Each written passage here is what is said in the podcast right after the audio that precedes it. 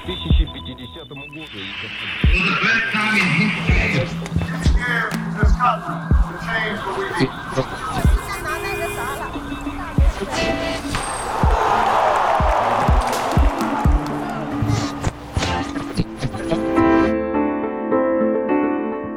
Bienvenue dans un nouvel épisode de l'histoire au jour le jour. Je suis Myrna, votre présentatrice. Aujourd'hui, vous entendrez parler d'engagement féministe ainsi que de la fin d'une guerre. Comme d'habitude, vous allez entendre les événements d'aujourd'hui deux fois de suite.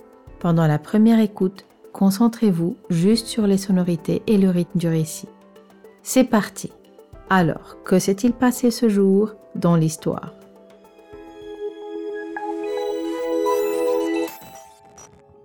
Le 31 juillet 1893, Fatma Jinnah naît à Karachi au Pakistan. Elle deviendra une grande femme politique pakistanaise, surnommée Madre Millet, la mère de la nation. Aujourd'hui encore, elle est connue pour son rôle dans le mouvement d'indépendance pakistanais, ainsi que pour son combat pour la défense des droits civiques, principalement ceux des femmes.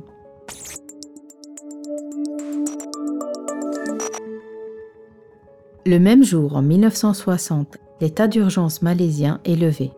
Cela met fin à 12 ans de guerre entre la guérilla communiste indépendantiste et les forces coloniales britanniques en Fédération de Malaisie, aujourd'hui appelée la Malaisie.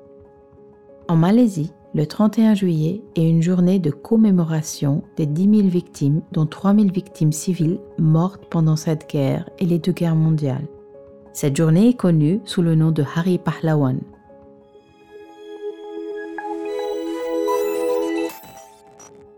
Le 31 juillet 1962, l'Organisation panafricaine des femmes organise sa première conférence à Dar es Salaam en Tanzanie.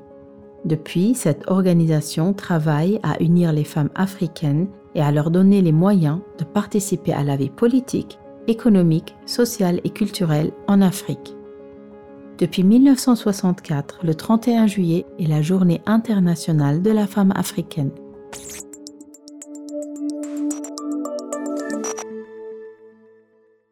Et maintenant, passons à la deuxième écoute. Essayez de vous concentrer davantage sur la signification cette fois-ci. Comme d'habitude, j'expliquerai certains mots difficiles à la fin de l'épisode.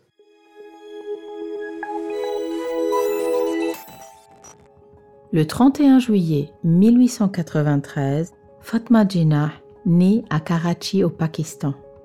Elle deviendra une grande femme politique pakistanaise surnommée Madre Millet, la mère de la nation.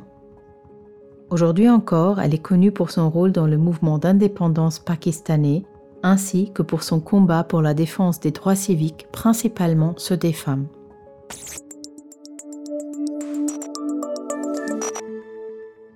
Le même jour, en 1960, l'état d'urgence malaisien est levé.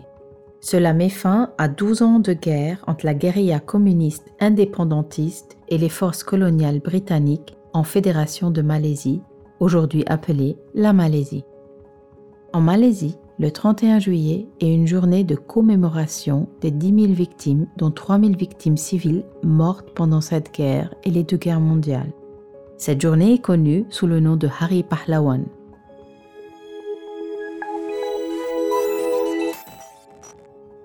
Le 31 juillet 1962, l'Organisation panafricaine des femmes organise sa première conférence à Dar es Salaam en Tanzanie.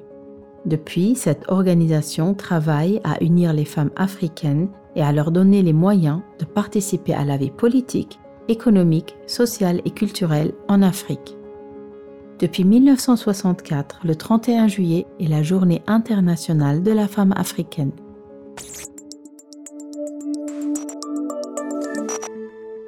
Penchons-nous sur les mots compliqués. Un surnom est un nom affectueux ou moqueur que l'on donne à quelqu'un souvent en fonction de sa personnalité, son physique ou son rôle. Ici, Fatma Jinnah, qui a lutté pour l'indépendance du Pakistan, est surnommée par les Pakistanais la mère de la nation. Quand un gouvernement proclame l'état d'urgence, il se donne le droit de prendre des mesures exceptionnelles qui limitent les libertés. Cela arrive quand le gouvernement pense que le pays est en danger. Ici, les autorités coloniales britanniques avaient proclamé l'état d'urgence en Malaisie à cause de la révolte de la guérilla communiste. Il n'y a pas longtemps, de nombreux pays ont proclamé l'état d'urgence pendant la pandémie de Covid-19. Une commémoration et une cérémonie en l'honneur à la mémoire de personnes ou d'un événement. Enfin, panafricain, panafricaine signifie au niveau de l'Afrique tout entière. Comme d'habitude, vous pouvez toujours revenir en arrière et réécouter ces mots autant de fois que vous le voulez. L'histoire au jour le jour, c'est fini. Merci beaucoup de nous avoir suivis pour ce voyage dans le temps. Nous aimerions beaucoup savoir ce que vous avez pensé de cette expérience. N'hésitez pas à nous envoyer vos remarques et vos suggestions par mail à podcasting at babel.com. À très bientôt!